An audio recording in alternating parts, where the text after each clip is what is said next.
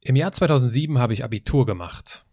Seit diesem Jahr, 2019, habe ich dank der Hilfe meines heutigen Gesprächspartners das kleine Selbstversorgerabitur vorzuweisen. Diesmal ging es nicht um deutsche Dichter oder lineare Algebra, sondern darum, frische Hühnereier einzusammeln und mit bloßen Händen ein Huhn zu fangen. Was das große Selbstversorgerabitur ist, das habe ich besser nicht gefragt. Ralf Rösberger ist Selbstversorger und YouTuber seinem Kanal, den du bei YouTube unter Selbstversorgerkanal findest, folgen über 176.000 Menschen. Denn draußen im Garten gibt es einiges zu lernen. Zum Beispiel, wie man Schlangengurken oder Tabak anbaut, Honig schleudert oder Butter herstellt. Aber auch, wie man ein Huhn fachgerecht schlachtet. Als er früher zum Chemielaboranten ausgebildet wurde, sagte sein Chef einmal, dass er der unsympathischste Auszubildende sei, den er je gehabt hat wie Ralf Rosberger aus Rommerskirchen heute darüber denkt, was er als Umweltminister anders machen würde und warum ich ein völlig falsches Bild von ihm hatte, das wirst du nun herausfinden. Und glaub bitte nicht, dass wir hier nur über Unkraut im Garten reden. Du wirst sehen bzw. hören, Ralf Rösberger ist ein echter Andersmacher. Ich sag nur Tiger in Nepal. Menschen und Marken, die in keine Schublade passen. Inspiration für Leben und Karriere. Das ist der Andersmacher Podcast mit Wirtschaftswissenschaftler, Model und Berater Dr. Aaron Brückner.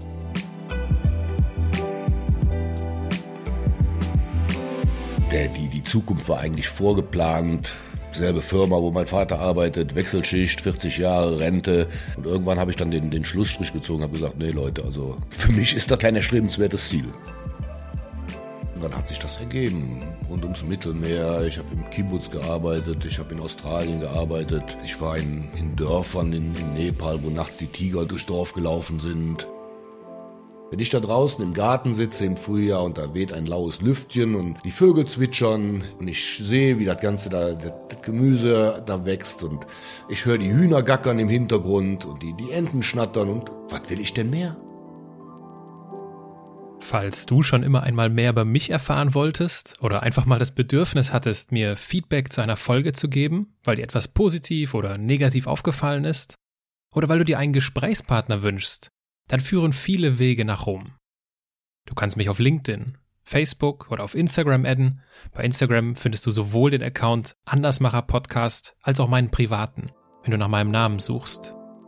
In jedem Fall freue ich mich von dir zu hören. Und nun geht es raus in den Garten.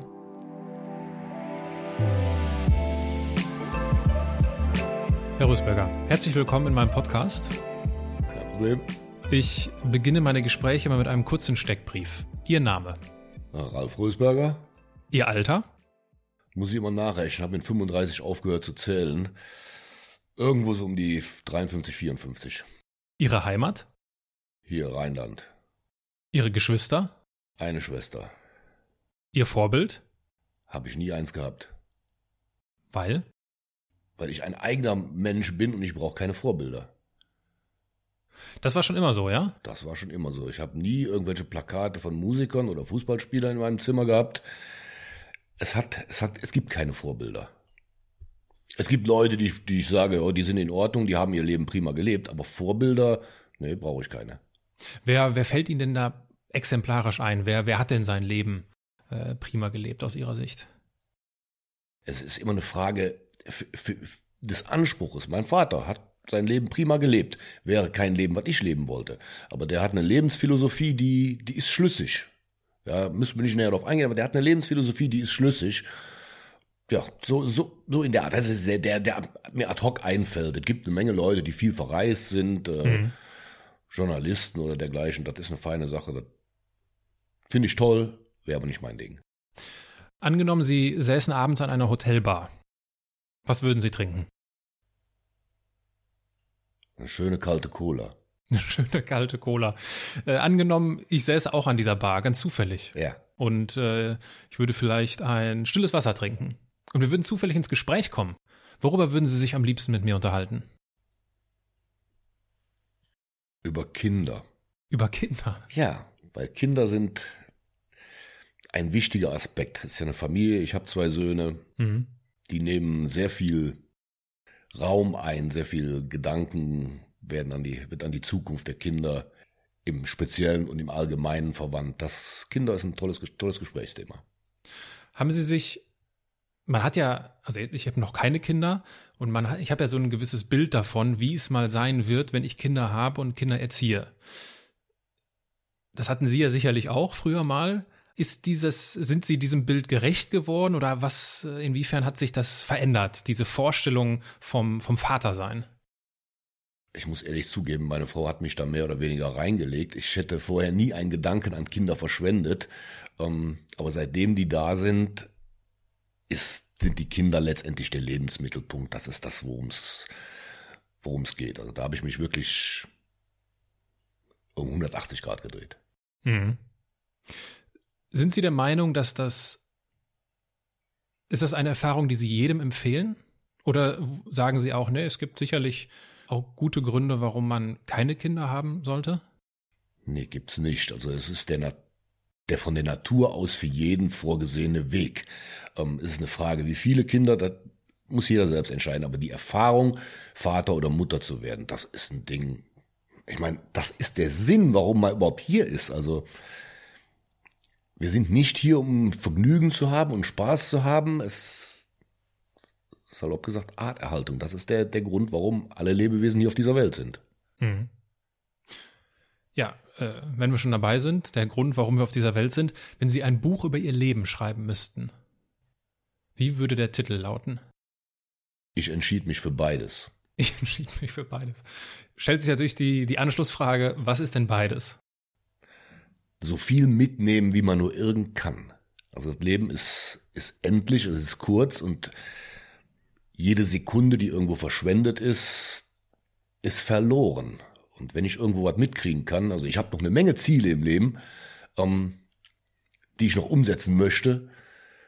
Und mir tun immer die Leute leid, die keine Ziele mehr im Leben haben. Und ich habe genug davon und so viel mitnehmen, wie irgend geht. Das, das wäre so das Thema. Wie erklären Sie sich, dass Sie diesen, diesen Trieb in sich haben, also diese, diese Ziele, dass es diese Ziele gibt in Ihrem Leben? Und andere Leute scheinbar das ja nicht haben. Wie erklären Sie sich den Unterschied? Weiß nicht, ich komme aus einem sehr einfachen Elternhaus, also Arbeiterfamilie. Der, die, die Zukunft war eigentlich vorgeplant. Selbe Firma, wo mein Vater arbeitet, Wechselschicht, 40 Jahre, Rente. Sag, so Pi mal Daumen, das war die, die Planung, die für mich vorgesehen war. Und das hat mir nie zugesagt. Und irgendwann habe ich dann den, den Schlussstrich gezogen, habe gesagt, nee Leute, also könnt ihr gerne machen, aber für mich ist das nicht ähm, kein erstrebenswertes Ziel. Mhm. Jetzt, wenn Sie dieses, äh, dieses Buch über Ihr Leben schreiben würden und Sie würden jemanden suchen, der Ihnen das Vorwort schreibt, welche Person fällt Ihnen dort ein? Von wem würden Sie gerne das Vorwort schreiben lassen? Dann würde ich meine Söhne fragen. Dann sollen die sagen, ob ich meinen Job als Vater gut gemacht habe. Hm.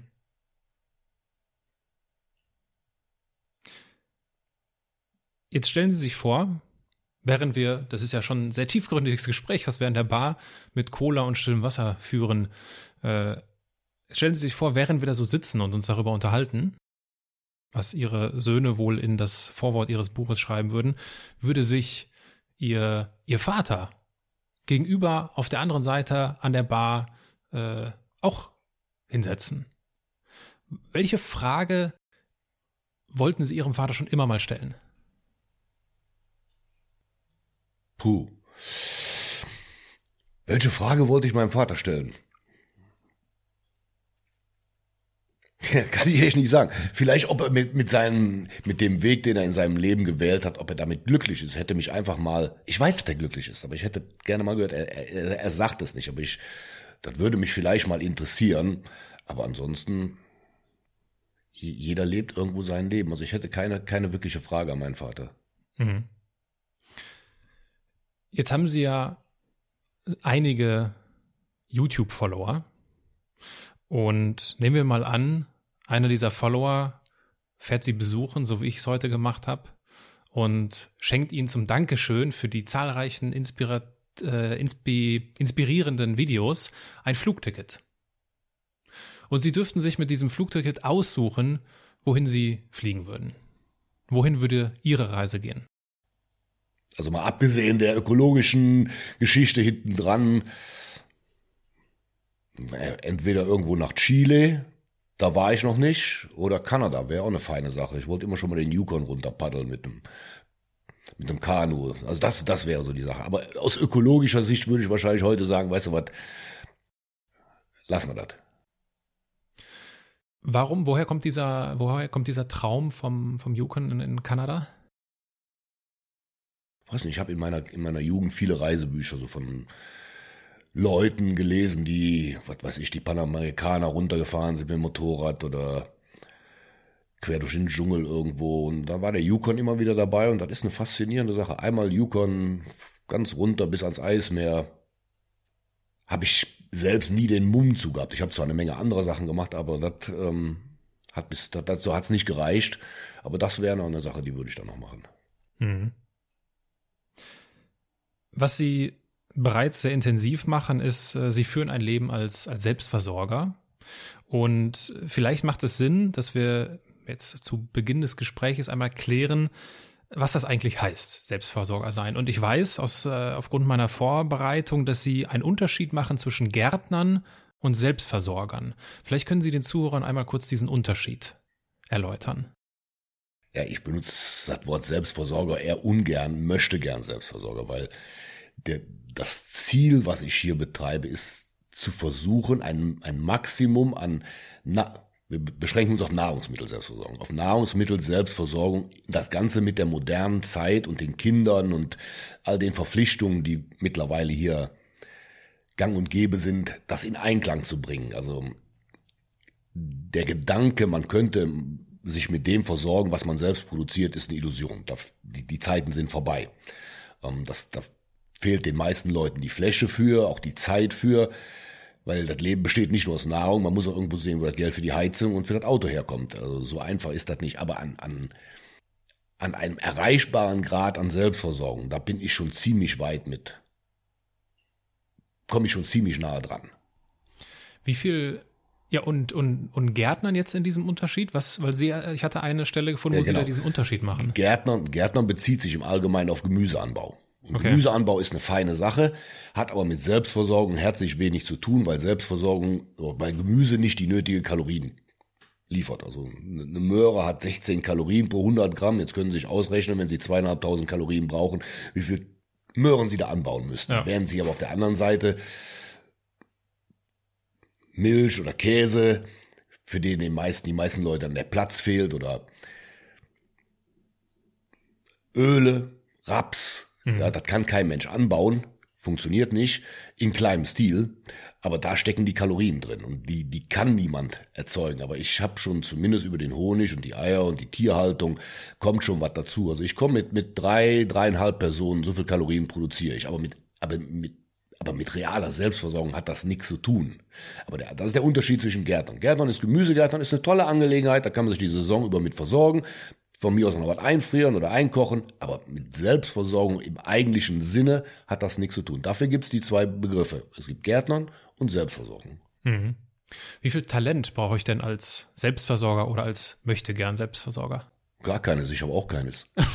ich, ich, muss mir, ich muss mir alles hart erarbeiten. Wenn irgendeine, wenn ich mir irgendwas in den Kopf gesetzt habe, dann wird versucht und versucht und das dauert Jahre. Ich habe es ja nicht gelernt. Ich ja kein, bin ja kein gelernter Gärtner. Ich klappe das Internet auf und gucke nach, was da so erzählt wird und dann mache ich mir meinen Reim da draußen und dann fange ich an zu probieren und mit etwas Glück klappt es und bei manchen Sachen klappt es weniger gut, aber ich versuche das eben. Ich habe den die Ambition, das eben noch ja, zu versuchen, bis entweder bis zum Erfolg oder wenn ich sage, nee, es geht nicht, dann dann geht's nicht.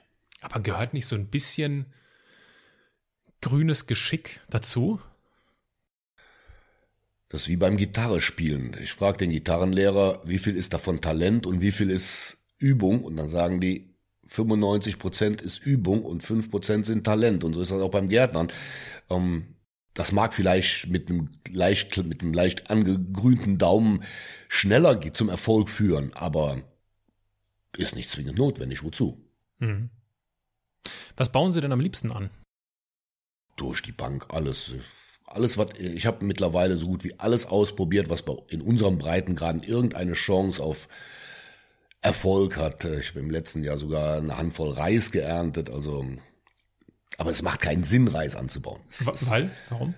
Ja, weil wir einfach nicht die klimatischen Voraussetzungen dafür okay. haben. Es, aber ich habe zumindest Reis geerntet. Ja. Weiß ich, zwei Löffelchen Reis werde ich da wohl geerntet haben. Sinn macht das keinen. Aber es gibt kaum irgendwas, was bei uns noch eine Chance hat, groß zu werden, eine Chance hat, erntereif zu werden, weil ich nicht probiert habe. Mhm. Also wird wirklich schwer, wenn ich äh, im Frühjahr die Samenkataloge wälze und gucke nach. Puh. Nicht alles ist in den Videos irgendwann mal aufgetaucht, aber mhm. ich habe schon so viel probiert. Also Kann man das an der Zahl festmachen? Also wie viel unterschiedliche Anbaudinge gibt es so in einem deutschen Garten? Also ich habe in einem Jahr mal eine, eine Aufstellung gemacht, wie ja. viel nutzbare, also Ernährungs, wie viel nutzbare Ernten, verschiedene Ernten ich eingefahren habe und bin da auf, auf 165 gekommen. Was, was, was weiß ich, von einem Pfefferminzblatt für einen Tee bis hin zu Eiern oder den verschiedenen Gemüsesorten. Ich kam auf 165 verschiedene und das lässt sich locker noch, noch steigern. Ähm, das ist alles eine, der, der begrenzende Faktor ist die Zeit. Mhm. Die Zeit, ich meine, es gibt zwölf Monate im, im Jahr. Gibt es sowas wie einen wie ein Lieblingsmonat, wo Sie wirklich, äh, wo Sie am liebsten aufstehen und sagen, ach, jetzt, jetzt ist wie die beste Zeit, um, um den Garten zu pflegen? Ja, die Obstbaumblüte, wenn die Kirschen blühen, wenn alles weiß ist, voller Blüten, das ist eine feine Zeit. April ist das jetzt gewesen, ne? Oder? Ja, um den Dreh rum. April, das, das, ist eine, das ist eine tolle Zeit, da gehe ich gerne raus. Was ich nicht mag, ist so der, der Hochsommer, wenn einem die Sonne da auf den mhm. Kopf brennt und man kann wirklich nur abends zwei Stunden was tun. Der Rest ist, der Rest des Tages ist so heiß, da, das macht keinen Spaß. Ja, dann war der letzte Sommer ja, also in 2018 jetzt nicht so Ihr Lieblingssommer, oder? War nee, ja sehr heiß. War, war, nicht, war nicht, war keine ideale Saison. Es gab Sachen, die sind ganz gut gelaufen, aber es gab auch Sachen, die sind so gut wie gar nicht gelaufen, weil es einfach schlichtweg zu heiß war. Wobei stößt, Sie hatten das eben schon kurz angerissen, wobei stößt denn dieses, dieses Prinzip oder dieses, ja, dieser Entwurf, ich möchte mich so viel selbst versorgen wie nur möglich, äh, an Grenzen? Also Sie hatten eben schon von der, von dem Platz gesprochen, den man für manche Dinge braucht. Der Platz, um die Kalorienbringer anzubauen, bräuchte man wesentlich mehr Platz. Also um Getreide jetzt anzubauen, mit zehn Quadratmeter Weizen, da kommt man nicht weit. Da müsste dann schon, schon, was weiß ich, ein Viertel Hektar sein um eine Kuh zu halten, eine Kuh braucht mindestens einen Hektar und die hält man nicht alleine und mhm. normalerweise hat kein Mensch diese, diese Flächen. Ähm, deswegen habe ich die Sache ja umgekehrt. Ich, ich kann mit meinen Bienen sehr viele Kalorien produzieren auf, auf kleinem Raum. Nur diese Diät mag so niemand essen. Also die ist wesentlich, die ist viel, viel zu zuckerlastig. Okay. Aber wir könnten ja in einer anderen Welt leben, wo ich jetzt wirklich noch zum Metzger nebenan ging und würde sagen, pass mal auf hier, Kilo Rindfleisch, hast du das Honig oder dergleichen. Das wäre ja mhm. die Variante. Das ist ein Rechenspiel. Das ist ein Rechenspiel, wie weit man mit dieser Selbstversorgungsgeschichte kommen kann. Wie viel Fläche haben Sie denn hier? Rund 2000 Quadratmeter, die nutzbar sind.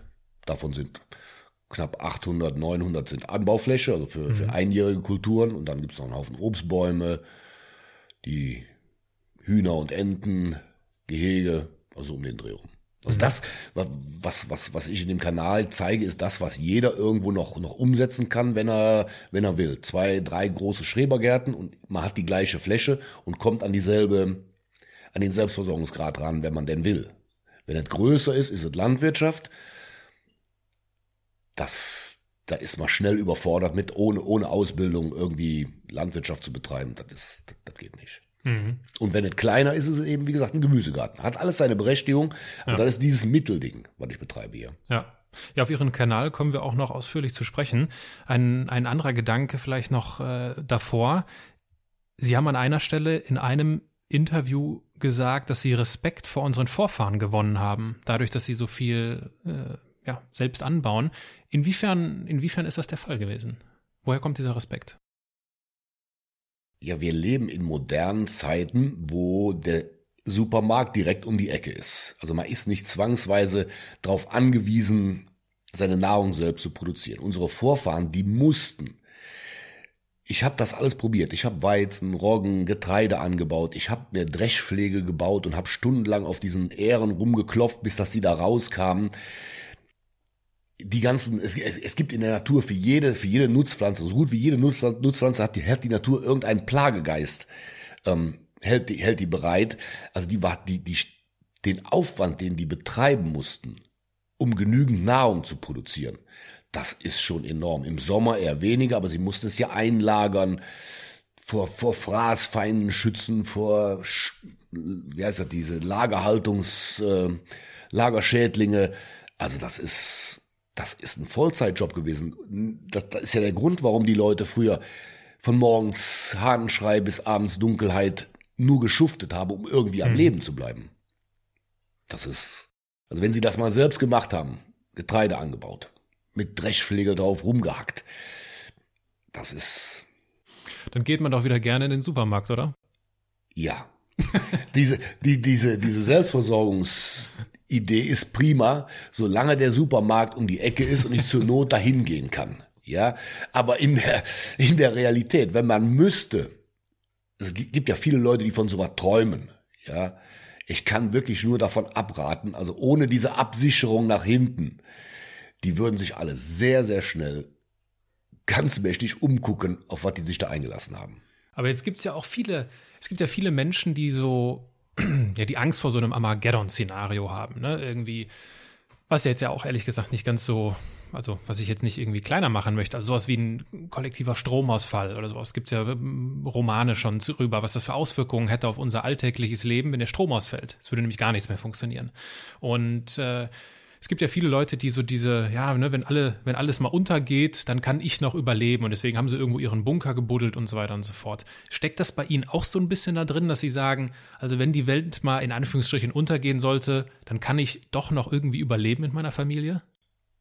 Nee, das ist okay. nicht mein Gedankengut. Ähm, ich glaube, wenn die, wenn die Welt wirklich untergehen sollte oder wenn, wenn hier das Chaos ausbricht, dann gibt's viel zu viele, die viel rabiater umgehen und ähm, dann müsste man sich schützen. Also ich bin nicht derjenige, der sich hier mit einer Armbrust im, im Schrank äh, auf Selbstverteidigung, äh, auf den auf das drohende Chaos vorbereitet. Das ist eine, da sind wir längst dran. Das, ist längst, das ist kein kein Gedankengut meinerseits. Nee. Okay.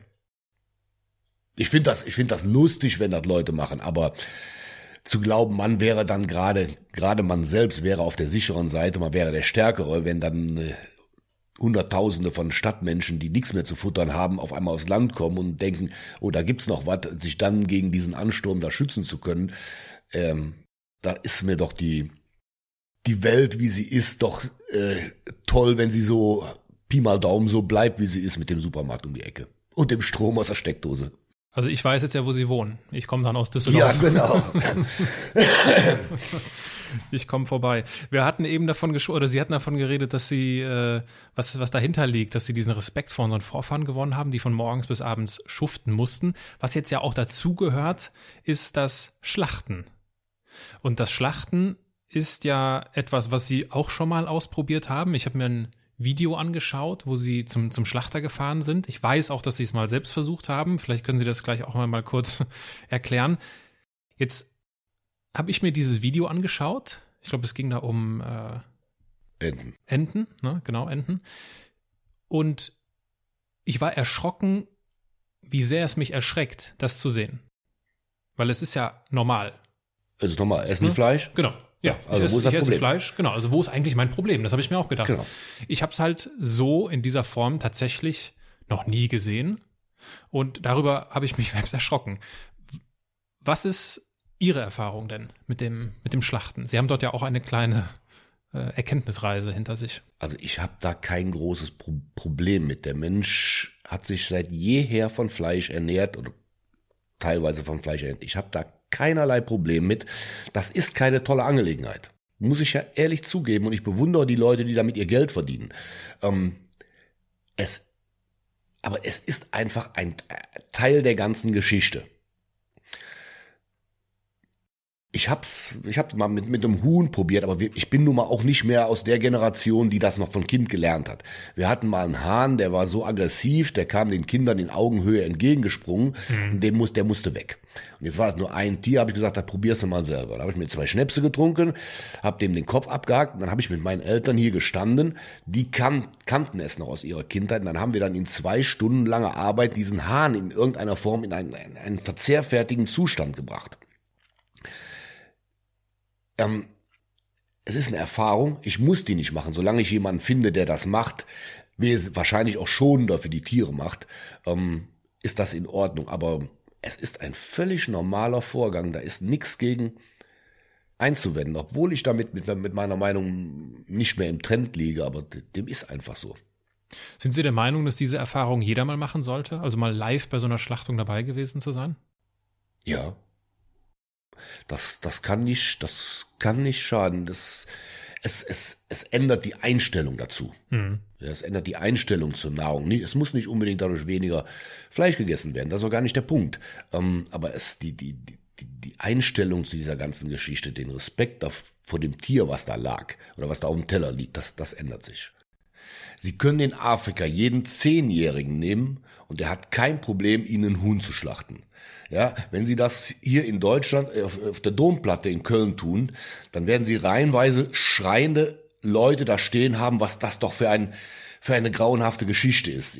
Das, das ist der Unterschied. Wir leben in einer übersättigten, einer vollkommen übersättigten Gesellschaft, wo, wo, wo die Leute um existenzielle Probleme, die haben keine mehr. Den Leuten, die Probleme, die die Leute hier haben, ist, ob der, der neue Mercedes, ob der rot oder, oder weiß sein soll. Ja, das ist das größte Problem. Aber dass da wirklich noch Leute, dass da wirklich noch jemand Angst um seine Ernährung haben muss, das ist bei uns nicht mehr existent. Aber in den Ländern, wo dem noch so ist, ja, jeder Zehnjährige hat nicht die Bohne einer, eines Skrupel dabei, ein Huhn zu schlachten in Afrika oder in irgendeinem Entwicklungsland. Hm. Ich glaube, für viele für viele Menschen ist ja auch das Problem einfach diese, dieses, das industrielle, industrielle Töten. Ne? Also diese Massentötung einfach. Ja. Die natürlich dann äh, sich wahrscheinlich als allerletztes darum kümmert, wie das jetzt für das Tier ist. Und ich glaube, das, äh, und das ist ja das, was Sie auch in Ihrem Video zeigen, das, das sieht ja nach einem lokalen Metzger aus. Ne? Ich meine, jetzt weiß ich nicht, will ich mir nicht anmaßen, das irgendwie zu beurteilen, ob es da irgendwie sowas gibt wie humanes Töten weiß ich nicht, ist, glaube ich, schwierig, äh, das irgendwie so zu bezeichnen. Aber das ist ja auch, glaube ich, noch ein Unterschied, ne? Ob wir von der Industrie sprechen oder von, von lokalen ähm, Menschen, die sich damit auskennen. Also ich glaube nicht, dass die Industrie das so schrecklich macht, dass das wirklich so ein, ein es gibt Ausnahmen. Mhm. Ja, wenn die Tierschützer in irgendwelche Hühnerhöfe da einbrechen und die armen Kreaturen da sehen, es gibt Ausnahmen. Aber ich habe eben auch viele andere gesehen, wo ich sage, das ist in Ordnung, ähm, wenn die in den Schlachthof gehen, okay, dann haben sie mal zehn Minuten ein bisschen Stress, aber damit, damit kann man leben. Ähm, schauen Sie sich mal auf der Welt um, wie leben Menschen. Unter welchen unwürdigen Bedingungen leben Menschen auf der Welt? Ähm, und solange auf dieser Welt noch irgendwo ein Kind verhungert oder irgendwo ein Obdachloser im Park erfriert, da, da setze ich Prioritäten. Also nicht, dass, nicht, dass man an der, an der Tierhaltung oder an der Schlachtung irgendwas, dass da nichts dran zu verändern wäre. Das ist nicht der Punkt. Aber wir haben gravierendere Probleme, als ob ein Tier zehn Minuten vor dem Schlachthof darauf wartet, ähm, um die Ecke gebracht zu werden. Mhm. Ist, ich weiß, ist nicht keine alltagstaugliche Meinung in den heutigen Zeiten, aber ich habe viel von der Welt gesehen. Es gibt eine Menge arme Schlucker da draußen, die unsere Hilfe bräuchten. Mhm. Aber was, was denken Sie denn, wenn Sie durch den Supermarkt gehen und dann dort, keine Ahnung, 500 Gramm äh, Rinderhackfleisch für 99 Cent im Angebot sehen? Was soll ich mir dabei denken? Da liegt Fleisch und wenn. Na, dumme Frage, weiß ich nicht. Ich beispielsweise, ich versuche, früher war mir das egal. Mittlerweile versuche ich äh, grundsätzlich auch weniger Fleisch zu essen und so ein Fleisch gar nicht mehr zu kaufen. Weil das kann einfach kein, der, der Produktionsprozess, der dahinter steckt, der kann nicht in irgendeiner Art und Weise dem Tier gegenüber respektvoll sein. Sonst wäre dieser Preis nicht möglich. man muss die Sache ja auch mal vom, von der anderen Seite betrachten. Es gibt anscheinend eine Menge Leute in diesem Land, die sich kein Biofleisch leisten können. Also das Zeug ist teuer. Mhm. Ja. Ähm, wer, wer hat jetzt mehr Respekt verdient? Die, das, das Tier oder der Mensch? Also ich meine, dem gönne ich auch sein, sein, sein Hackfleisch oder seinen Burger oder sein Steak mal. Ähm, es läuft, es läuft viel schief. Und solange, solange es Leute gibt, die so im Niedriglohnsektor sind, dass sie es einfach nicht können, was ich verstehen kann, ja, dann ist mir der Mensch immer noch lieber als das Tier. Mhm. Sie können das vielleicht anders sehen. Sie sind nicht, äh, nehme ich mal an, nicht unten an der Ein Einkommen, äh, am unteren Einkommenslevel, dass sie wirklich mit jedem Pfennig rumdrehen müssen. Ja, aber es gibt Leute, die das, die das so haben, die so leben müssen. Mhm. Gibt's denn, ja, ist ein schwieriges Thema. Ja. Ne? Es, äh, gibt's denn, äh, gibt's denn andere Dinge, auf die Sie besonders achten, wenn Sie durch den Supermarkt gehen? Also, aber ich gehe schon davon aus, dass Sie so auf Frische und auf Bio und so achten, oder? Sofern das machbar ist. Ich, ich kaufe nicht nur Bio. Das ist äh, klar, aber ich achte schon mehr darauf. Ich verkaufe also schon seit ewigen Zeiten kein Fertiggericht mehr gekauft oder dergleichen. Ja. Um, wie so die Instant-Suppen oder irgend so Dinger. Und wenn es nach mir geht, oder drehen wir es andersrum, wenn die Kinder nicht da wären, die man nicht in so ein Kokon einfärschen will, wenn es nach mir ginge, würde ich das noch wesentlich weiter treiben, dann, dann gäbe es hier wirklich nur Sachen oder vornehmlich nur Sachen, die, die selbst produziert werden oder, oder frische Sachen, aber das will ich den Kindern nicht zumuten. Also wir gehen auch zu McDonalds, ja, und, und zum Döner essen, das ist ganz normal. Wenn ich es für mich alleine täte, dann wäre das wesentlich härter. Hm. Jetzt ist Bio, Sie sprechen es an, dass Sie nicht nur Bio kaufen. Jetzt hört man ja auch häufig, ja, Bio, in Bio steckt auch häufig, äh, äh, oder die, die Frage ist immer dieses, ähm, äh, Bio ist ja auch nicht gleich Bio. Ne? Also es gibt ja genügend Untersuchungen, die zeigen, dass dieses, diese Bio-Siegel auch nicht der Weisheitsletzter Schluss sind. Wie, wie stehen Sie dazu? Was, was haben Sie für Erfahrungen? Weil Sie haben, Sie machen auch viele Reportagen über, über Ihren, über Ihren YouTube-Kanal. Wie hat sich Ihr Bild von Bio entwickelt im Laufe der Zeit? Also Bio ist immer noch das kleinere Übel von allen. Es gibt überall schwarze Schafe, wahrscheinlich auch in der Biobranche.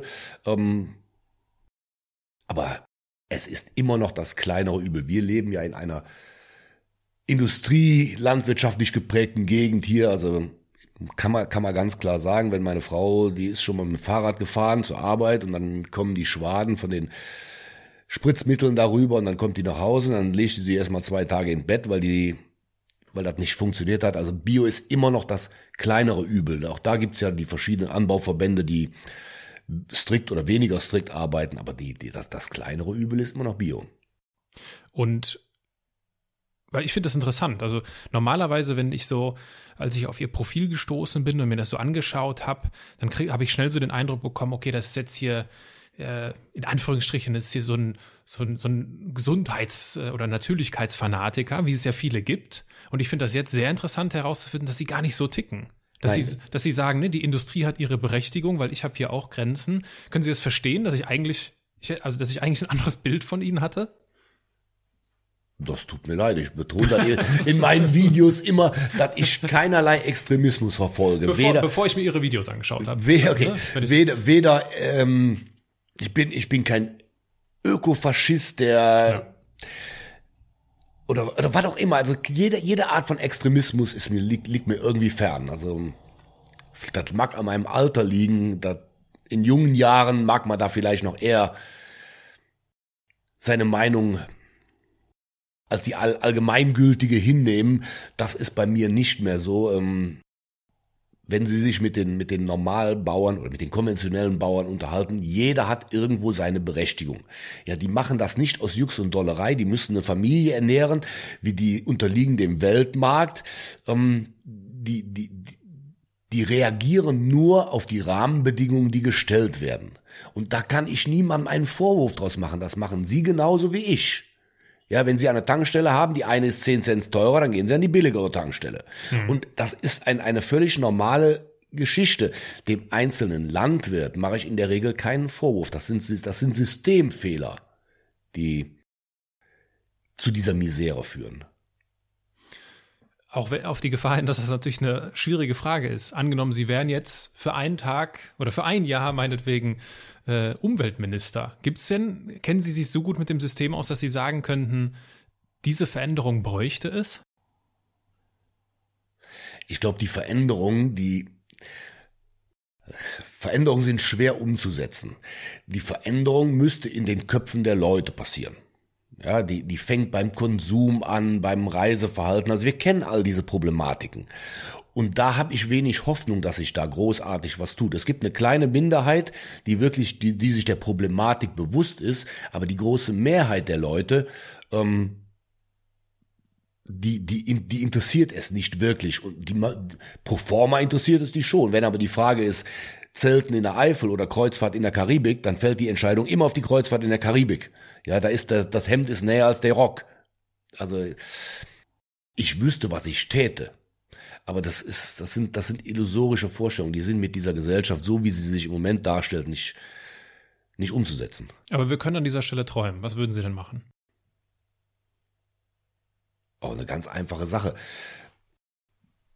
Diese, diese Automanie, diese Autowahn, die in, der in diesem Land herrscht. Mhm. Zum Beispiel eine Eigenschaft, die mir völlig fremd ist. Das ist ein Auto bringt mich von A nach B.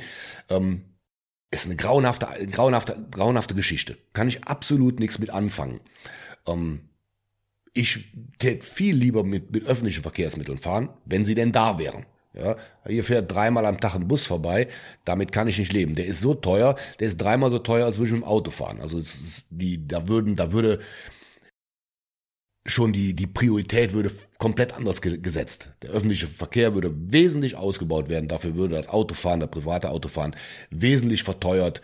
Ähm, wie viele Fahrten machen die Leute nur? Ich höre von Leuten, die fahren an Tegernsee, essen sich einen, einen Schnitzel, übernachten da und kommen dann wieder zurück. Das, das halten die dann für Freiheit, für, für, für, Lebens, für, für Lebensfreude. Das hat nichts mit Lebensfreude zu tun, das ist einfach nur, nur Unfug. Also solange das noch möglich ist, da würde ich schon mal einen Riegel vorschieben. Mhm. Aber ich sitze nicht an den Hebeln der Macht. Mhm. Nee, deswegen haben wir ja die. Ich kann, ich kann nur im Rahmen meiner, meiner Videos meinen kleinen Beitrag zur Aufklärung leisten. Und wenn dann irgendwo einer, und da gibt's mittlerweile ein paar, hingeht und seinen Vorgarten jetzt Kartoffeln anbaut, dann habe ich meinen kleinen Teil getan. Ich, ich bin nicht der große Entscheider, ich will auch gar keiner sein. In meinem kleinen Rahmen verändere ich was. Und das sind mittlerweile hunderte von Leuten, die sagen, du bist schuld, dass du jetzt, dass ich jetzt Bienen hab, du bist schuld, dass ich jetzt meinen Rasen umgepflügt habe, du bist schuld, dass meine Frau jetzt nur noch Bio kauft, laut, lauter so Sachen. Das sind die Dinge, das ist mein Part an der ganzen Geschichte. Das sind dann Ihre Komplimente sozusagen. Ja. Ich habe in Folge 67 mit äh, Sebastian Thies gesprochen. Sebastian ist äh, Unternehmer und äh, kommt aus einer Schuhdynastie, ein Familienunternehmen seit 1856. Und äh, er hat sich in, also er ist Designfanatiker und er hat äh, Schuhe, die viele unserer äh, Ressourcen wiederverwerten. Zum Beispiel entwickelt er Schuhe aus Holz, Schuhe aus Steinen, Schuhe aus Milch, also Schuhe aus vielen Dingen, die in anderen Industrien Wegwerfprodukte sind. Und er hat über Nachhaltigkeit gesagt, dass äh, die die nachhaltigste oder die, dass für ihn Nachhaltigkeit bedeutet, einfach mal weniger zu konsumieren. Gar nicht dieses, jetzt dieses Schwarz-Weiß, jetzt äh, gar kein Fleisch mehr essen oder jetzt gar kein Auto Extremismus. Genau, ja. sondern einfach, äh, einfach mal weniger konsumieren. Ich könnte mir vorstellen, dass das etwas ist, was Sie teilen, oder? Diese Ansicht. Natürlich. Also, wenn ich, wenn ich, wenn man, muss ich ja nur umgucken, was alles an, an Unfug produziert wird. Also, wie viele Container von billig Plastik aus, aus China hier rüberkommen, die wirklich niemand braucht, aber die irgendwie die Leute so unter gesellschaftlichen Druck setzen, dass sie meinen, sie brauchen sie. Brauchen tut man, da, tut man den Kram nicht. Mhm. Ja, weil Nachfrage gibt's schon, sonst wird es die Container nicht geben. Also der Markt ist da ja auch, ja, ist weil, da auch die Realität, ne? Weil die Leute aber nicht, weil die Leute nicht nachdenken, weil sie auch, was weiß ich, weil sie, weil sie, weil sie nicht verzichten wollen, weil sie vor Angst mhm. vor den Nachbarn haben, die dann tratschen. Es gibt verschiedene Gründe, warum dem so ist. Ja, warum, warum äh, muss man heutzutage nach Mallorca fliegen, zweimal im Jahr, weil mal tut man es nicht, dann ist man äh, in der Belegschaft auf der Firma, wird man schon schräg angesehen. Also, wir verstehen, was ich meine. Das ist, mhm. der Druck von außen ist, ist enorm. Mhm. Und die Verantwortung, die wir, die wir für unser Leben haben und auch nutzen können, ist wahrscheinlich größer, als wir denken, ne? Für den eigenen kleinen Teil, ja, fürs große genau. Ganze. Hm. Das summiert sich dann ja möglicherweise. Ja, aber ich, ich glaube, ob da die, die Geschwindigkeit der Veränderung, wenn sie denn stattfindet oder stattfinden würde, ob die ausreicht, um uns vor den, dem großen Kollaps zu bewahren, da mag ich bezweifeln. Also. Ja, haben, äh, sind Sie da, äh, äh, wie, wie nennt man das nochmal? Pessimist. Ähm, sind Sie da Pessimist, ja? In der Hinsicht bin, bin ich Pessimist, ja. Hm. Finde ich auch interessant. Hätte ich jetzt nicht gedacht. ja, ist auch so. ich, ich, äh, ich schwanke. Ich schwanke manchmal. Ich verrate Ihnen eine Situation, die mich dann doch hoffen lässt. Raus damit. Sie kennen die, die Schilder auf den Autobahnbrücken. Äh, bitte Rettungsgasse.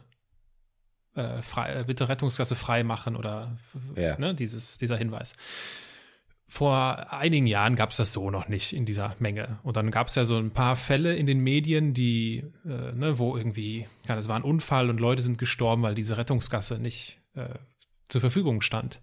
Und daraufhin haben vermutlich, also ich weiß jetzt nicht, ob ich seitdem darauf achte, auf jeden Fall fallen mir an allen Ecken und Enden an den Autobahnen solche Schilder auf, die darauf hinweisen, wie wichtig diese Rettungsgasse ist. Und mittlerweile, sobald ich in den Stau fahre, bin, ich, bin doch nicht mal ich, der daran denkt, sondern mein Vordermann fährt so, also wenn ich dann auf der linken, fährt sofort links rüber. Und da denke ich mir, in so einem Moment denke ich mir dann immer so, ach, das geht schon. Also so eine, so eine kollektive, also so eine gesellschaftliche Veränderung ist schon möglich. Es braucht ja. nur ein bisschen Zeit. Ja, aber reicht die Geschwindigkeit aus? Und der, der, der, die Rettungsgasse, die, da hat man doch irgendwie einen Bezug zu. Man könnte ja auch selbst in dem verunglückten Auto sitzen. Aber den Zusammenhang zu finden zwischen meiner, zwischen meinem Wochenende auf Mallorca und einer aussterbenden Froschart am Amazonas, ähm, der ist abstrakt. Und äh, ob da den genügend Leute den, diesen Zusammenhang erstellen und daraus die Konsequenzen ziehen, das wage ich zu bezweifeln. Mhm. Okay.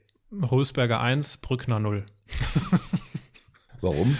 Ja, weil Sie haben recht, das ist ein gutes Argument. Das, das, das ist ja genau das Problem bei, dieser, bei, bei diesem gesamten Thema äh, Klimaveränderung. Weil das, was wir verursachen mit unserem, mit unserem kleinlichen Alltag sozusagen, ist, das ist sowas von weit weg von den Problemen, die wir dadurch verursachen. Jetzt gibt es das Thema Elektromobilität, wo habe ich auch einen Gast in meinem Podcast gehabt, mit dem ich darüber gesprochen habe, der früher in der Formel 1 tätig war, der das ja. sehr kritisch sieht, dieses Thema Elektromobilität wir fühlen, ich, und ich, ich erzählte ihm dann davon, wie ich sagte, ja, ich bin das erstmal in so einem E-Wagen gefahren im Urlaub und ich habe mich richtig sauber gefühlt. Und dann hat er mir erzählt, was da aber eigentlich dahinter steckt. Also wie dreckig eigentlich diese ganze Herstellung von diesen Batterien ist. Und wir verseuchen einfach nur an anderer Stelle die Welt. Und das ist dann in irgendwelchen, was weiß ich, wo diese Lithium-Geschichten herkommen, irgendwo aus Chile oder so, habe ich mal eine Dokumentation drüber gesehen. Das sieht aus wie auf dem, auf dem Mars danach wenn das dort äh, zu Ende ist. Und wir fühlen uns dann in Deutschland sauber, wenn wir mit unserem Elektrowagen ja, es, rumfahren. Es ist auch nicht die Lösung. Ich habe zum Beispiel lange Zeit in Asien verbracht. Das mhm. ist schon eine Zeit lang her, also noch vor diesem, bevor die Länder sich entwickelten. Da konnten sie, wenn sie irgendwo waren, sie konnten jeden x-beliebigen Punkt mit öffentlichen Verkehrsmitteln erreichen. Da kam alle fünf Minuten irgendein Sammeltaxi vorbei. Sie brauchten gar kein Fahrzeug. Ja, die hatten für ihre Verhältnisse ein so gutes öffentliches Nahverkehrssystem. Unglaublich. Und wir in einem Industrieland sind nicht in der Lage, das umzusetzen. Das ist so traurig. Das ist so traurig. Ich glaube nicht, dass man das nicht, dass wir nicht, das nicht können, sondern wir, die wollen es nicht. Das ist der Punkt. Und nicht nur die Entscheidungsträger wollen es nicht, sondern auch der normale Mensch will es nicht, weil er will mit seinem Mercedes oder weiß der Geier, was er da hat, mit 180 über die Autobahn sausen. Er will es. Mhm. Traurig. Ja, wir leben in einer völlig übersättigten Gesellschaft. Sie, Sie glauben ja. das gar nicht. Wie, wie viel haben Sie von der Welt gesehen? Sind Sie mal wirklich in einem Drittweltland gewesen? Ja. Auf eigene Faust oder eine organisierte Tour? Wo? Also ich äh, durfte früher sehr viel reisen, hab, äh, war vornehmlich dann aber in größeren Städten, aber das kommt unweigerlich damit einher, dass ich einen Eindruck davon gewinnen durfte, sowohl in großen asiatischen Metropolen als auch in afrikanischen Ländern, äh, was es heißt, äh, dort zu leben. Also allein wenn Sie in Kapstadt landen mit dem Flieger, fliegen Sie über kilometerlange Gegenden von, ähm, wie heißt es jetzt nochmal in Südafrika? Townships. Townships, Dankeschön. Nicht, ich hatte gerade Favela im Kopf, ja. die Townships. Und auch dieses, dieses gesamte, äh, dieses gesamte, das, äh, das ist ein völlig, völlig anderes Leben dort. Also diese, die Eindrücke durfte ich durchaus sammeln, ja. Die entscheidende Frage wäre dann, was hat das mit mir, was hat das mit mir gemacht? Hat das was gemacht? Und es hat sicherlich das gemacht, indem ich wertzuschätzen gelernt habe, was ich hier habe, was wir hier haben. Aber auch das, davon können die sich ja auch wieder nichts kaufen. Also das ist ja nur, damit ich mich dann noch besser fühle, sozusagen. Das auch, könnte man auch total egoistisch auslegen. Ah ja, ich weiß das jetzt auch noch wertzuschätzen, was wir hier für einen Luxus haben. Super Sache. Und die noch entscheidendere Frage wäre wahrscheinlich, was habe ich gelernt oder was habe ich seitdem umgesetzt, was diese Diskrepanz aus arm und reich möglicherweise beeinflussen könnte? Und da muss ich dann ganz ehrlich sagen, sehr wenig. Weil ich stelle für mich fest, es ist, äh, keine Ahnung, also ist, glaube ich, dann einfach meine, meine persönliche berufliche Wahrheit. Es ist nicht meine, ich mache mir das nicht zur Lebensaufgabe, dieses Thema Armut zu bekämpfen, äh, dass das mein beruflicher Lebenssinn ist. Aber zumindest hat es eine, eine gewisse Wirkung auf, auf ihr Denken gehabt. Absolut. Ja. Natürlich. Und ich bin auch, ich neige dazu, auch äh, äh, auch das ist, kommt auch durch die Gespräche durch meine Podcast-Gäste. Also ich habe dort den einen oder anderen Gast schon gehabt, der genau äh, viel intensiver. Ich denke da an Martina Wjontek, die als Architektin in Burundi äh, dabei hilft, Schulen aufzubauen. Und wenn sie von Burundi erzählt hat, da komme ich mir schon fast doof vor, weil ich jammer hier rum, wenn ich im Stau stehe. Ja. ja? Ich habe letztens irgendwo eine Statistik gehört, wenn wir unseren CO2-Abdruck klimaneutral gestalten wollten, dann müssten wir auf das Niveau von Marokko runter. Ja, jetzt gehen wir mal nicht, wenn jetzt jemand da hört, nicht der Marokko-Tourist, der in irgendeiner Anlage da fährt, sondern nicht, in dem Land. Ja. ja, also die, die Wahrscheinlichkeit, dass wir die deutsche Bevölkerung überzeugt bekommen, ein Leben zu führen, wie, wie es der normal Marokkaner lebt, halte ich für eine Illusion. Das ist, ähm, ja. Ja, ja, also jeder, also der irgendwo mal ein, ein, ein, Land außerhalb Europas besucht hat oder außerhalb des Westens besucht hat, der wird sagen, Leute, ist alles gut und lustig, aber das Leben wird keiner leben. Und das, das, das wird nicht funktionieren. Daher der Pessimismus. Also mhm. ich habe wenig Hoffnung. Obwohl die mit Sicherheit glücklicher sind als hier. Das, ja, also die haben Studien. nicht die Frage, ob der Mercedes weiß oder ja. rot ist, weil sie kaufen gar keinen Mercedes. Das ist eine ganz einfache Geschichte. Darüber gibt's Studien. Ja. Das ist wissenschaftlich sie, äh, sie müssen, Umso weiter sie weggehen von der, von der Moderne, von der Zivilisation, sind die Leute zwar kränker und leben auch nicht so lange, aber sie sind wesentlich glücklicher. Mhm. Habe ich selbst erlebt. Mhm. Bevor wir äh, darauf zu sprechen kommen, was Sie da alles erlebt haben, weil ich stelle fest, Sie haben da einiges zu erzählen, möchte ich noch einmal ausführlicher über dieses Thema YouTube-Kanal sprechen. Also Sie als Content Creator, so heißt es ja neudeutsch. Und ich habe in einem YouTube-Kommentar gelesen, das ist schon was her, dass sie äh, mit Peter Lustig verglichen worden sind. Und sie haben geantwortet auf diesen Kommentar und sie haben geschrieben, den Peter Lustig-Vergleich kenne ich. Weiß nur nicht, ob ich mich geschmeichelt oder veräppelt fühlen soll. Das ist jetzt schon einige Jahre her, Herr Rösberger. Wie stehen Sie denn heute zu dem Vergleich mit Peter Lustig? Der kommt immer wieder. Ähm, weiß nicht, warum die Leute das so sehen. Aber der, der, der Vergleich kommt allemal. Ich, ich habe da kein Problem mit, wenn die Leute sagen, ich, ich hätte, ich würde sie an Peter Lustig erinnern. Dann. Also ich glaube, es gibt schlimmere Assoziationen als ja. mit Peter Lustig ja. verglichen zu werden. Und äh, Peter Lustig hin oder her, wenn ich mir so ihre Inhalte anschaue, wenn ich so mitbekomme und sie werden ja auch dann von anderen YouTubern interviewt und wenn sie so über dieses, ne, über dieses gesamte Business quasi reden, Sie sind moderner unterwegs als etliche Firmen, die ich kenne. Also Sie haben Dinge verstanden, die viele Marketingverantwortlich noch nicht verstanden haben. Sie haben das Thema Content verstanden, Sie wissen, was Bloggen ist, Sie benutzen Affiliate-Links, äh, Sie wissen, was Social Blade ist, Sie sprechen von Clickbait und Co. Wobei ich ja das Spiel noch längst nicht ausreize. Also ich wüsste, wie ich wesentlich erfolgreicher werden könnte. Dazu müsste ich mich aber selbst aufgeben oder meine, meine, dann müsste ich mich verstellen. Das, das passiert nicht.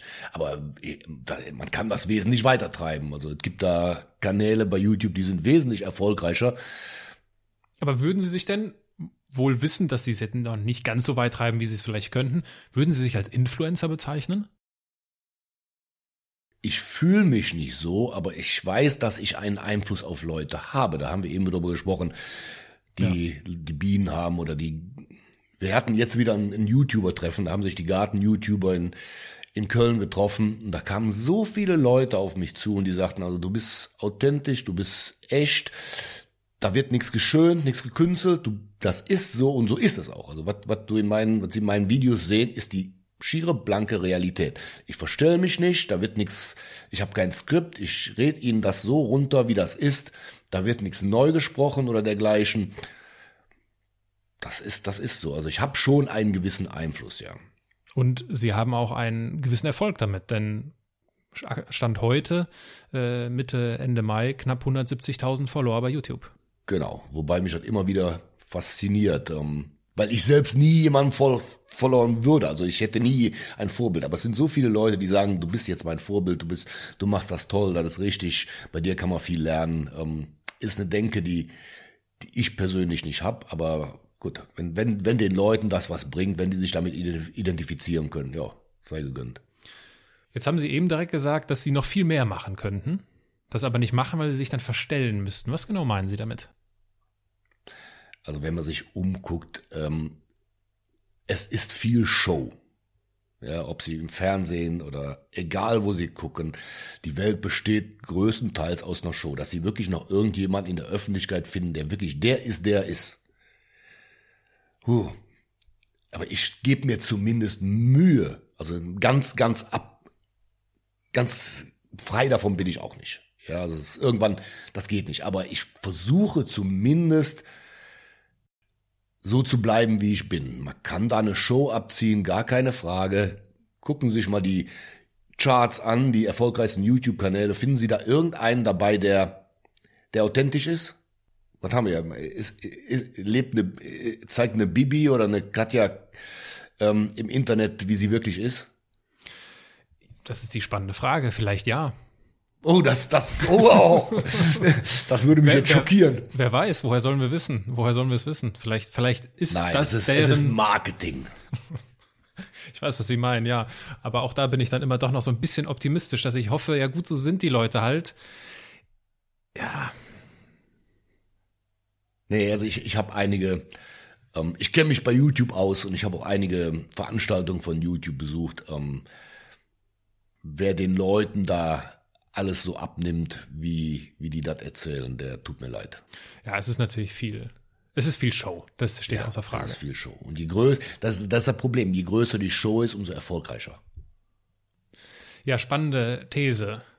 Ich würde ja dagegen halten, je authentischer, desto erfolgreicher. Weil Authentizität, Authentizität setzt sich aus meiner Sicht langfristig immer durch. Wenn man gewisse Show-Mechanismen berücksichtigt, was nicht verwerflich ist, um ehrlich zu sein. Also wenn da ein bisschen Show-Elemente dabei sind, fair enough. Aber wenn das Ganze nicht zu einer Fake-Show verkommt und das authentisch Sein damit einhergeht? Dann, dann drehen wir es andersrum. Äh, über die Thumbnail zum Beispiel kann man ja. unheimlich viel steuern. Ja. ja ich habe ähm, rein zum Spaß, weil Selbstversorgung, Energie, Kalorien, habe ich Mohn angebaut. Also ja. Schlafmohn, aus, weil der Mohn, die Mohnkörner enthalten sehr viel Öl, ist eine sehr energiereiche Nahrung, war früher weit verbreitet. Jetzt musste man da in Deutschland aber um Mohn anzubauen eine Genehmigung haben. Die habe ich natürlich auch gehabt und habe ein Video über diesen Mohnanbau gemacht und habe dann aber in dem Video den Titel gewählt und das war Absicht, ja, um, um mal zu gucken, wie die Leute reagieren. Achtung, strafbar, nicht nachmachen. Mein erfolgreichstes Video. Also allein über das Thumbnail hätte ich einfach gesagt, hätte das, das Thumbnail gehießen Mohnanbau in Deutschland. Hätte sich kein Mensch angesehen. Ja, nur der Titel. Über den Titel steuert man 70 Prozent des Erfolges. Ja, und da kann man sich bei YouTube umgucken, was da an, was da gemacht wird. Den Titel und das Thumbnail. Ja, und das ist so schrecklich teilweise, was da Mhm. gemacht wird. Ich finde das, ähm, Was ist Ihre, was ist Ihre, Ihr Fazit daraus? Also ertappen Sie sich jetzt dabei, dass Sie bei manchen Videos sich überlegen, ah, vielleicht kann ich das noch ein bisschen schärfer formulieren oder sagen Sie, nee, das war jetzt einmal ein Versuch und ich bleibe jetzt hier bei meinem, das ist jetzt Mohnanbau Teil es, 2. es, es hat einige Videos gegeben, wo ich das absichtlich gemacht habe, aber in dem Video habe ich dann auch, aber auch ganz klar gesagt, pass mal auf, Leute, wenn ihr jetzt hier was anderes erwartet habt, als das, was hier in dem Video drin war, dann überlegt mal, ob eure Medienkompetenz denn äh, ein, das nötige Level erreicht hat oder ob ihr vielleicht doch einfach nur wieder irgendeinem Deppen auf den Leim gegangen seid. Das wird dann aber auch ganz klar deutlich gemacht. Leute, das war Absicht, um euch zu verdeutlichen, ihr denkt mal nach. das finde ich gut. Da, ja, das finde ich gut. Aber es, es kommt immer die Auflösung hinten dran. Es ist nie, dass ich das wirklich tue, um erfolgreicher zu sein. Nee. Ja. Wenn Sie jetzt als, äh, also Sie sind Influencer und wenn Sie eine, eine Kooperation mit einer Marke Ihrer Wahl abschließen dürften und die gilt bis an Ihr Lebensende, welche Marke würden Sie wählen? Hätte ich keine. Ich, mir, mir fällt keine ein. Also es eine Marke, eine Marke. Nee, tut mir leid. Mir fällt, mir fällt keine Marke ein, die ich sagen würde, ja, das ist jetzt ein, ein Produkt, mit der ich, mit dem ich mich so identifizieren würde. Ja, das, das, das ist toll. Es gibt überall positive Seiten, aber es gibt auch überall negative Seiten. Es, nee, ich, ich weiß keine, ehrlich nicht. Wie kann man sich das denn jetzt, also ich könnte mir vorstellen, dass der normale Zuhörer sich denkt, oh ja, Influencer, 170.000 äh, Abonnenten bei YouTube. Das ist bestimmt so wie bei den anderen Influencern, dass sie ständig Produkte zugeschickt bekommen, die sie in die Kamera halten sollen. Ist das in dieser, ist das in dieser Nischenbranche Garten auch so? Funktioniert das da auch so? Ja, aber ich lehne sie rundweg ab. Ich habe am Anfang, habe ich mal einige wenige, zwei oder drei, da hat man mir ein Buch zugeschickt, da habe ich über dieses Buch berichtet. Und seitdem habe ich das komplett abgelehnt, Warum? weil das immer eine, weil derjenige, der mir was zur Verfügung stellt, erwartet immer eine Gegenleistung. Und diese Gegenleistung, selbst wenn ich die nur nebenbei reinpacke irgendwo in das Video, hat immer zur Folge, dass das ist gekünstelt. Also ich erkenne das in einem Video. Wenn jemand ein Produkt da zeigt, ich erkenne das sofort. Ich weiß, kann Ihnen direkt sagen, ob der das, wo das her ist, dass der das nicht aus freien Stücken macht. Ja, mir hat mir hat man Gewächshäuser angeboten für mehrere tausend Euro. Ich lehne die ab. Ich hätte schon einige zehntausend Euro mehr verdienen können, wenn ich das machen würde. Das glaub ich ich. mache es rundweg nicht. Ich lehne es einfach ab. Im Kleinen als im Großen. Ich bin eigenständig. Ich muss ja, ich mach das, also ich, ich muss nicht davon leben von YouTube. Ich will meine meine Eigenständigkeit, meine eigene Meinung da äußern und ich will nicht zum zur Litfaßsäule werden. Es nee. Aber es würde doch auch eine Möglichkeit sein, ehrlich darüber zu berichten. Also ehrlich über dieses Gewächshaus zu berichten. Und wenn es nicht zehn von zehn Punkten bekommt, dann sind das halt nur sieben von zehn. Und wenn sie das ehrlich vertreten Nee, können. 10 von 10 wird auch keiner ge geben, weil das würde unprofessionell wirken. Das würde niemand abnehmen. Okay. Da werden grundsätzlich zwei Punkte abgezogen. Aber das, das ist nicht der Punkt. Es, ich, ich will mein eigener Herr bleiben. Ähm, Okay. Es hat einige wenige Dinge gegeben. Und das war's dann auch. Also mittlerweile schon seit bestimmt zwei, drei Jahren wird das, kommt das nicht mehr vor. Okay. Wissen Sie noch, was Sie am 26. Mai 2009 gemacht haben? Nee, was gab's da? Habe ich da das erste Video gemacht. Da haben Sie das erste YouTube-Video hochgeladen. Zumindest das, was noch online ist. Äh, Ich weiß nicht, ob Sie schon mal irgendwelche gelöscht haben. Anfangs, das fand ich das Spannende dabei, waren Sie nur hinter der Kamera. Das heißt, Sie haben gefilmt und man sah Sie gar nicht. Wann wurde Ihnen denn klar, dass es in den sozialen, dass es in den sozialen Medien Sinn macht, vor der Kamera zu stehen? Habe ich, das war, das war ein schleichender Prozess. Diese, diese ersten Videos, die ich gemacht habe, die waren mehr so Neugierde. Also irgendwo habe ich gehört, da kann jeder sich ins Internet stellen mit seinem Video und hab, das habe ich dann gemacht, das damals noch mit einer grottenschlechten Ausrüstung in einer Qualität, die heutzutage kein, kein Hering mehr vom Teller zieht, habe das hochgeladen und bin dann zu meinen Eltern gefahren, habe gedacht, kommt das jetzt tatsächlich da aus dem aus der Flimmerkiste raus? Und ich habe das aufgeschlagen und tatsächlich, ich konnte mich da selbst sehen. Also war so faszinierend. Um, ähm, aber dann hat sich das immer weiterentwickelt und speziell jetzt, seitdem wir umgezogen sind, das war ja zuerst nur ein Schrebergarten, seitdem wir umgezogen sind, da ist das dann wirklich ja, professioneller geworden. Und dann habe ich gesehen, ja, okay, das ist eine, eine feine Sache, das mache ich jetzt einfach. Ähm, ja, so um den Dreh rum. Was hat denn Ihre Frau dazu gesagt, als Sie angefangen haben mit, mit YouTube-Videos? Und das auch noch ernsthaft zu Ich nehme mal an, wie die meisten anderen wird, die erstmal gedacht haben, oh, jetzt ist er völlig übergeschnappt. äh, aber äh, nach, nach Jahren Anlaufzeit mittlerweile ist das schon eine Sache, wo man sagen kann, okay, ich tu meinen, meinen, meinen fairen Teil zum, zum Familieneinkommen mit dabei. Mhm.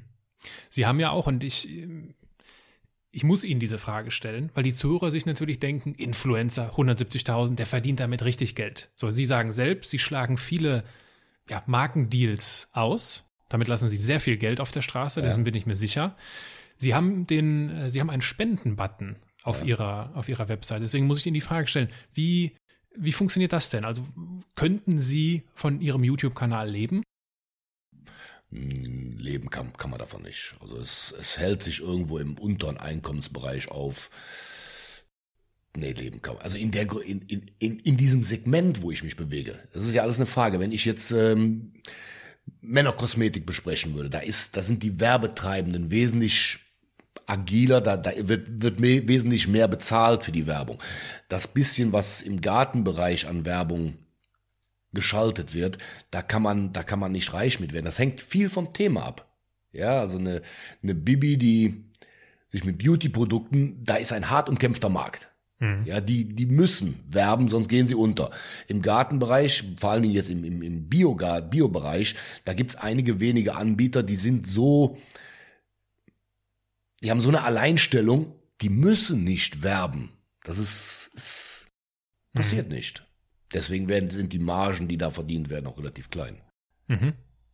Würden Sie sich denn, wenn wir da jetzt so einen Strich mal drunter ziehen, würden Sie sich als erfolgreichen Menschen bezeichnen? Nee, erfolgreich bin ich nicht. Ich bin äh, aber ein, ein sehr glücklicher Mensch, ein sehr zufriedener Mensch, sehr gelassen. Ähm, ich habe in meinem Leben also über weite Strecken das getan, was ich wollte. Das färbt ab. Also ich bin ein ja, durch und durch gelassener Mensch. Erfolgreich nicht. Wenn ich, wenn ich erfolgreich wäre, dann hätte ich jetzt eine Yacht und ein Privatflugzeug und dergleichen, was nie mein Ziel war. Aber ich bin ein, ich bin ein glücklicher und zufriedener Mensch. Wenn ich da draußen im Garten sitze im Frühjahr und da weht ein laues Lüftchen und die Vögel zwitschern und ich sehe, wie das Ganze da, das Gemüse da wächst und ich höre die Hühner gackern im Hintergrund und die, die Enten schnattern und die Gansblöcken da hinten. Was will ich denn mehr? Das kann sich ein, ein Normalmensch, der, der dem, dem ewigen Konsum und dem, dem immer dem neuesten Handy hinterher rennt, kann der gar nicht, kann der sich gar nicht vorstellen. Ja, wie toll das ist, da hinten einfach nur zu sitzen. Und das war's. Mehr, mehr braucht man nicht. Man muss nicht in die Ferne schweifen. Man muss nicht die Kreuzfahrt in die letzte Ecke der Welt machen und sich bedienen lassen und von vorne bis hinten. Ähm, Sie können mir das teuerste Restaurant geben, was Sie möchten. Was ich hier koche, das hat nichts mit Sternekocherei zu tun. Aber das schmeckt mir. Ich weiß, wo das herkommt. Ich habe das angebaut. Ich, ich schaffe das über, über, über Wochen nur von Produkten, nur mit Produkten zu arbeiten, die ich selbst produziert habe. Ja, was will ich denn noch mehr? Da ist kein, kein Grümmelchemie dran, da ist kein, kein, da hat kein Tier für leiden müssen, ja. Das ist nicht von, weiß der Geier woher transportiert worden. Das ist hier produziert worden. Ja, was will ich denn mehr? Da sitze ich da hinten. Tolle Angelegenheit. Mhm. Die, die, die Leute denken, ja, der, der Paradiesvogel, was ist das für ein komischer Kauz, der da, die, die haben es, die haben es nicht verstanden. Mhm. So wie ich, das, das, also das, ungefähr das, das, was ich tue, ist das, was die Menschheit über, über weite Strecken ihrer Entwicklung gemacht hat, ja. Und nur die letzten, lass sagen, 200 Jahre, wo der Mensch wirklich gedacht hat, hoho, immer mehr und mehr und mehr und mehr, das, das hat ja erstmal dahin geführt, wo wir jetzt sind. Aber ähm, gibt ja viele, die glauben, die Technik würde für alles eine Lösung finden. Ich glaube da nicht dran. Also hm. Wie viel Selbstversorger oder möchte gern Selbstversorger steckte denn in dem siebenjährigen Ralf? Also die beste Geschichte ist, meine Eltern haben mich mal irgendwo, da war ich so zehn, zwölf, in den Garten geschickt Kartoffeln ausmachen und äh, ob nun absichtlich oder unabsichtlich, ich habe mir die, die Gabel in den Fuß gestochen und musste seitdem nie mehr in den Garten. Also allzu, allzu früh hat dieser Gedanke bei mir nicht begonnen. Was haben Sie denn? Äh, nehmen Sie uns mal mit in den Moment, wo Sie, wo Sie die Schule beendet haben. Was waren Ihre, was waren Ihre Ideen? Was waren Ihre Pläne fürs Leben? Gar keine. Ich habe nie Pläne gehabt. Ich habe immer vor mich hingelebt. Ich wusste nur, äh, sag mal so, ich, ich wusste nur, was ich nicht machen wollte. Das, aber ich wusste nie, was ich machen wollte. Das Konzept Ihres Vaters, ne? Das wollten Sie das so Das wollte ich nicht, nee. Ähm, also der eins chemische Industrie, Wechselschicht 40 Jahre, das war nicht mein Ding. Nee, und dann habe ich dann irgendwann gesagt, nee Leute, das ist, ähm, ich habe eine Zeit lang gearbeitet, habe ein bisschen Geld gespart und habe dann eine Weltreise gemacht. Bin dann erstmal. Mit, mit wie vielen Jahren haben Sie, sind Sie auf Reisen gegangen? 21 oder so. Ich weiß es nicht mehr genau. 21, 22. Gelernt haben Sie in der, in der Chemiebranche? Ja, Chemielaborant. Ich habe ein, äh, ich habe in einem Interview gehört, dass, ich zitiere, Ihr Ausbilder hat damals zu Ihnen gesagt, Sie sind der unsympathischste Auszubildende, den wir je hatten. Genau, und das waren viele Auszubildende. Was macht das mit Ihnen heute, Herr Rösberger, wenn Sie sich daran erinnern, dass Ihnen das mal gesagt wurde? Also allein die Tatsache, dass ich das noch in meinem Kopf drin hab, sieht, ist schon bezeichnend, was das für ein, für ein Impact auf meinen, auf meinen Werdegang gehabt hat. Aber ich weiß nicht, es hat mich nie gestört. Vielleicht habe ich das immer als Prädikat gesehen. Ich, äh, unsympathisch zu sein, ist ja auch eine Art äh, der, wie soll ich sagen, der Alleinstellung. Kein Massenmensch zu sein. Nur eben auf der falschen, an der, auf der, an der falschen Skala, an dem falschen Ende der, der Skala. Aus seiner Sicht, ne? Ja, aus seiner Sicht. Ja. Was äh, erzählen Sie uns davon? Also wie für wie, wie Weltreise? Ich meine, wie sah das aus? Wohin ging die Reise? Was war ihr, was war die Idee? Ein Jahr, zwei Jahre, unbestimmte Zeit? Unbestimmte Zeit. Ich habe irgendwann auf der Autobahnbrücke gestanden, hatte eine Mitfahrgelegenheit Richtung Österreich und dann hat sich das ergeben rund ums Mittelmeer. Ich habe im Kibbutz gearbeitet, ich habe in Australien gearbeitet. Ich war in in Dörfern in, in Nepal, wo nachts die Tiger durch die durchs Dorf gelaufen sind. Ich war ein ganzes Jahr lang in Indonesien. Also, also durch die Bank, also. Aber das waren noch all die Zeiten, da gab's noch kein Handy. Also wenn Sie da nach Hause telefonieren wollten, dann mussten Sie mitten in der Nacht um zwei nach Bombay zum Postamt an den ganzen Bettlern vorbei. Äh, dann mussten Sie Gespräch anmelden und dann hat dann erstmal eine Dreiviertelstunde gedauert, bis Sie überhaupt dann eine Verbindung nach Hause hatten. Das, das, das kann sich der Normalmensch heute ja nicht mehr vorstellen, aber das, so, so war das. Mhm. Lassen Sie uns einen Versuch unternehmen und äh, Ihre Schatzkammer der Erinnerung ein wenig zu entdecken. Weil ich bin mir sicher, Sie haben sehr viel erlebt auf dieser, auf dieser Weltreise, die ja. Das ist ja nicht nur diese Reise gewesen, das ging ja nachher noch weiter. Genau. Lassen Sie uns diesen ganzen Zeitraum mal nehmen. Und ich frage Sie, äh, oder mich würde interessieren, was Ihre gefährlichste ihre traurigste, ihre lustigste und ihre schönste Erinnerung gewesen ist. Gefährlich, traurig, lustig und schön. Sie können mit einer dieser, Sie können mit, an, damit anfangen, womit Sie möchten. Woran erinnern Sie sich? Gefährlich war rein als, wo ich mich daran erinnere, wir sind einmal durch Mosambik, nicht auf dieser Reise später, auf einer späteren Reise, durch Mosambik gefahren. Das war kurz nach dem Krieg. Die hatten einen Bürgerkrieg und dieser, dieser Pickup, wo wir da mitgefahren sind, der hielt irgendwann auf freier Strecke an, Pinkelpause und ich steige von dem Pickup ab und runter und will da ins Feld gehen und der Fahrer, der zieht mich nur noch an der, an der am Hemd zurück. Ich sage, was will der denn? Ich sage, ich will doch nur pinkeln hier. Vermint, alles vermint. Zwei Schritte weiter hätte ich vielleicht auf eine Mine getreten und wäre wird jetzt kein Interview mehr geben. Also das, das war schon ziemlich nah dran. Das, da waren, da waren einige Dinge. Aber das, das weiß ich ganz genau, wie der mich da zurückzog und mir vielleicht da das Leben gerettet hat. Traurigste? Ich sprach eben von dem, von dem Dorf in Nepal. Das war wie ich da hingekommen bin, lassen wir beiseite. Das war zwei Tagesreisen von der nächsten Straße entfernt. Also wirklich in den Bergen. Und ich habe da mit einer Familie, oder ich habe da in einem, in einem Dorf bei einer Familie gelebt und der, der Dorf Dorfchef, also der quasi der Bürgermeister in dem Dorf, sein, wenn du seinen gesamten Besitz zusammennimmst, dann besaß der nicht mal das, was ich als Taschengeld in der Tasche hatte. Irgendwie damals 300 Mark. Ich hätte also für diese 300 Mark quasi Dorfchef da werden können. Ich hätte seine diversen Häuser und Ländereien alle kaufen können. Und dann, dann kommt man schon ins Grübeln. Ja, also das, was bei uns ein Einkauf am Wochenende ist, ist da ein ganzes Dorf wert. Das ist also, das hat, das hat ist eine schräge Geschichte, ist eine schräge Geschichte, muss ich fairerweise zugeben. Und das andere war die lustigste? Lustig hätte ich noch und schön hätte ich auch noch im Angebot. Lustig, ich habe mal in irgendwo auf Java oder Sumatra habe ich mal einen kennengelernt, der betrieb einen Obststand auf dem Markt. Und da habe ich mal einen halben Tag lang als Ausländer Obst verkauft. Habe also versucht, den Einheimischen da Mangos und Papayas zu verkaufen. Das war eine recht witzige Geschichte. Wie die kamen und dachten, was ist denn jetzt hier los? Der, der gehört doch gar nicht hier hin. Schön, schön. Schön vielleicht nicht im Sinne von, von schön, aber einfach, weil es mir persönlich viel gebracht hat. Ich war mal auf, auf Island und habe da an so einer Lagune gezeltet, was weiß ich, 100 Kilometer vom nächsten Dorf entfernt.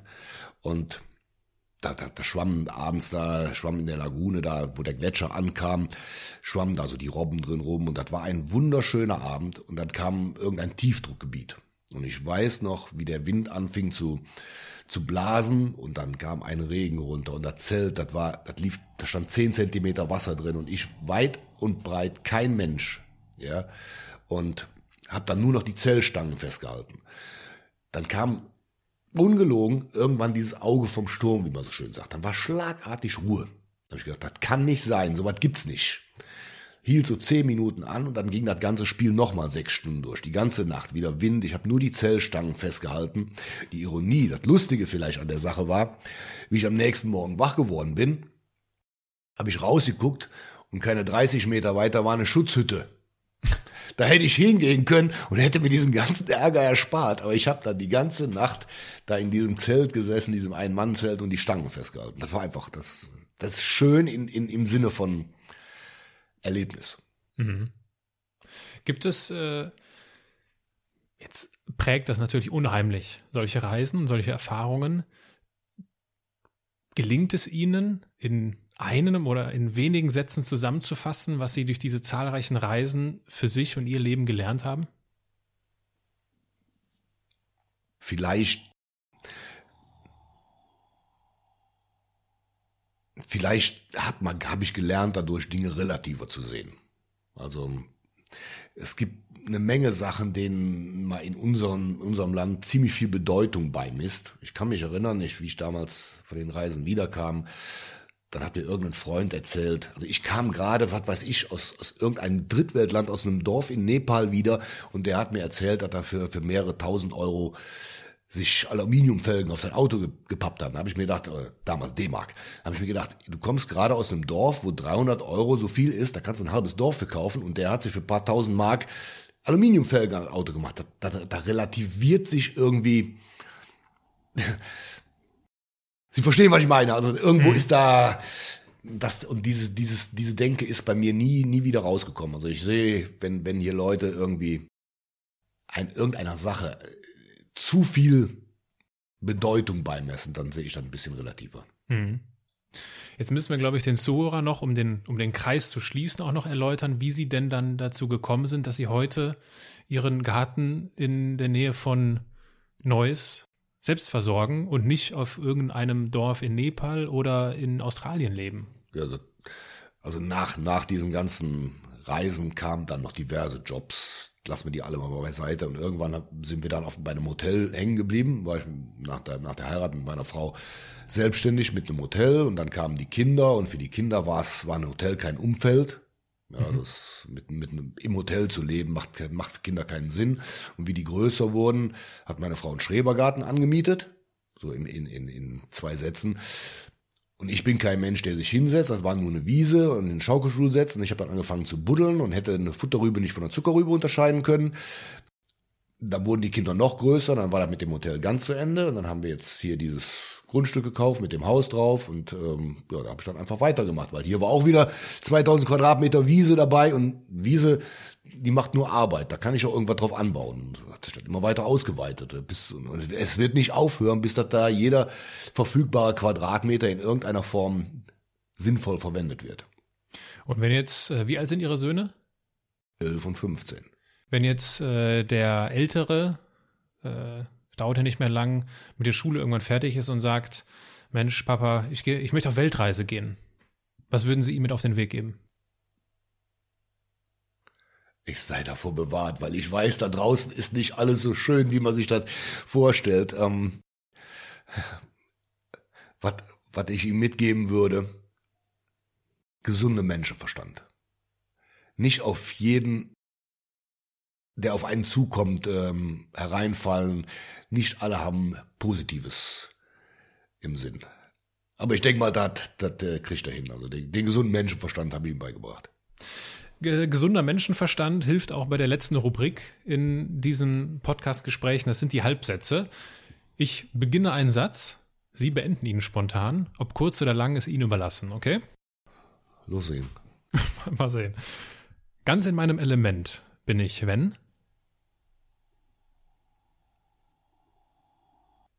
Wenn einer der Söhne zu mir kommt und sagt, Papa, ich hab dich lieb. Wenn ich mehr Zeit hätte, dann? Würde ich mich noch mehr um die Söhne kümmern. Was ich bis heute bereue, ist, dass ich in meinem Leben viel zu viel geraucht habe. Wenn ich nur noch eine Woche zu leben hätte, dann? Würde ich heute mit dem, mit dem kleinen Sohn auf den Fußballplatz gehen. Herr Rüsberger, mit diesem Podcast möchte ich anders machen, normal machen. Möchten Sie unseren Zuhörern zum Abschluss des Gespräches und in diesem Zusammenhang noch etwas mit auf den Weg geben? Vielleicht, also ich bin kein Missionar. Ich muss niemandem erzählen, wie er sein Leben leben soll oder muss oder was auch immer. Ähm, aber wenn es denn was ist, wieder mehr Initiative zu ergreifen, nicht äh, vor der Flimmerkiste zu sitzen und sich berieseln zu lassen, in die kleinen Handys zu glotzen, was die anderen wieder tun, ähm, was da alles ankommt, sondern wieder das Leben in die eigenen Hände nehmen, Initiative ergreifen auf der richtigen Seite. Für jeder muss jeder für sich entscheiden, auf welcher Seite, aber wieder Initiative ergreifen. Ähm, jetzt speziell jetzt auf den Garten bezogen, jede Möhre, die selbst gezogen ist, jedes Pfefferminzblatt, was nicht hierher transportiert werden muss, ist ein Schritt in die richtige Richtung. Ähm, sich kein X für ein U vormachen lassen, selbst denken, da sind wir schon ein ganzes Stück weiter. Ich danke Ihnen für dieses Gespräch, was wo ich überzeugt bin, dass es den einen oder anderen Zuhörer sicherlich auch ein ganz schönes Stückchen Meinen Sie, da sind noch welche hat. so lange dabei? Mit Sicherheit. Ah, okay. Und schöne Grüße an die, die das jetzt hören. Und ich danke Ihnen für Ihre Zeit, Herr Rüsberger, und äh, wünsche Ihnen weiterhin alles Gute und freue mich, dass Sie Teil meines Podcasts sind. Kein Problem, immer gerne.